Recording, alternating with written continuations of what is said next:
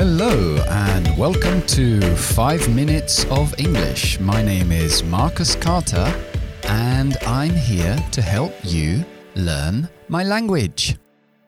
Ok, hoy vamos a ver cómo utilizar la palabra one. One como palabra de sustitución. Entonces, por no repetir un sustantivo singular contable, podemos utilizar la palabra one. Por ejemplo, oh, which is your car. ¿Cuál es tu coche? Oh, the one with the black roof. El que tiene el techo negro. Esto es el que, la que, las que, los que. Uh, cuando es singular, decimos uh, the one, el que o la que. Y cuando es plural, simplemente añadimos una S a one y decimos ones. Ok, um, si la palabra, si el sustantivo lleva a delante, eso lo quitamos. Por ejemplo, I would like to buy a car. Um, I want one with a black roof. Me gustaría comprar un coche. Quiero uno con el techo negro. No I want a one, porque en realidad es lo mismo. Ok, entonces en el plural podemos decir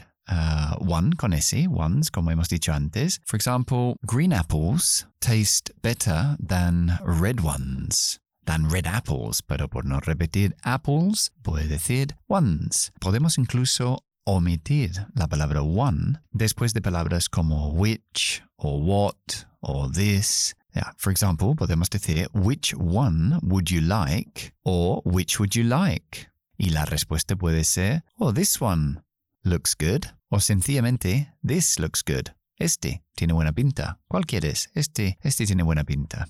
Bien, y one es una palabra que se utiliza para evitar, one ones, para evitar repetir un sustantivo que ha sido mencionado anteriormente. De lo contrario, no se puede utilizar. Por ejemplo, no se puede decir, hey, why don't we look at the old one first? En lugar de decir, why don't we look at the old car first. ¿Por qué no miramos el viejo coche primero? Evidentemente, ese one, si yo no lo he predefinido, no se entiende, no sabe de, de qué estamos hablando. Ok, y el idioma de hoy es for the time being.